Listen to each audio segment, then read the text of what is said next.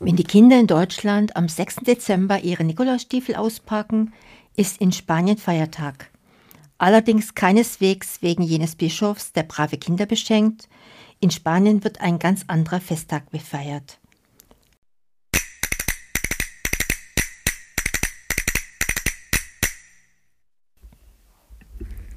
Der Tag der Verfassung ist in Spanien einer der wichtigsten Feiertage überhaupt. Er findet am 6. Dezember in jedem Jahr statt. Es ist der Dia de la Constitución.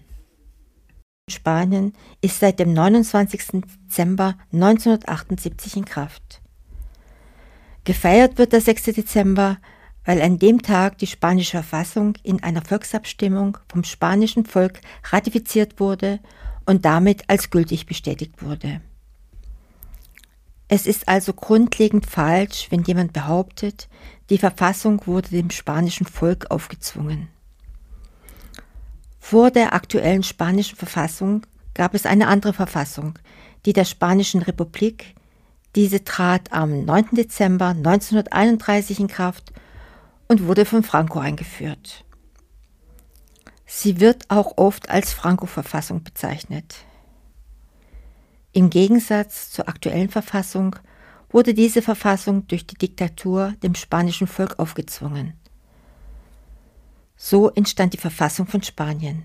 Der Entstehungsprozess der spanischen Verfassung begann nach dem Tod des Diktators Franco 1975 in einer sogenannten Transition, also einer Epoche des friedlichen Übergangs weg von der Diktatur hin zu einem europäischen Staat mit westlichen Werten und Mustern. Letztendlich wollte der eingesetzte König Juan Carlos I. einen Weg Richtung demokratischer Staat einschlagen. Der damalige Präsident Carlos Arias Navarro lehnte diesen Weg jedoch ab und trat 1976 zurück.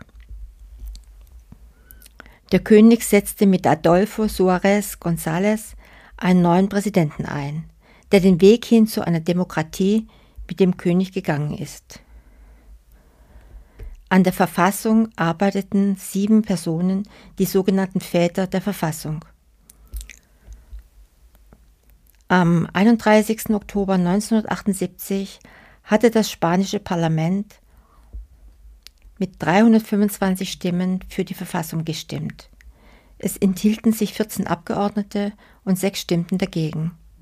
Fünf waren nicht anwesend. Anschließend stimmte auch der spanische Senat, ähnlich wie der Bundesrat in Deutschland, für die aktuelle Verfassung. Es stimmten 226 für die Verfassung, acht enthielten sich und fünf stimmten dagegen. Und 14 Senatoren waren nicht anwesend.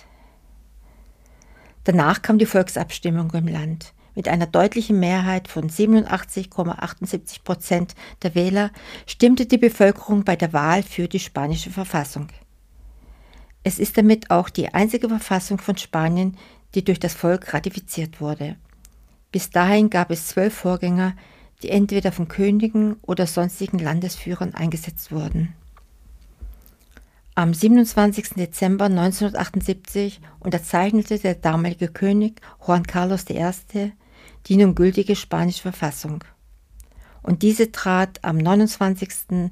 Dezember 1978 dann final in Kraft.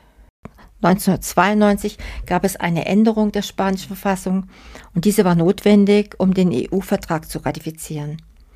Es wurde lediglich ein Wort ausgetauscht. In Artikel 13 Absatz 2 wurde aktives Wahlrecht durch aktives und passives Wahlrecht ersetzt. Im Jahr 20, 2011 äh, wurde die Verfassung in Artikel 135 erweitert. Es wurde eine sogenannte Schuldenbremse hinzugefügt.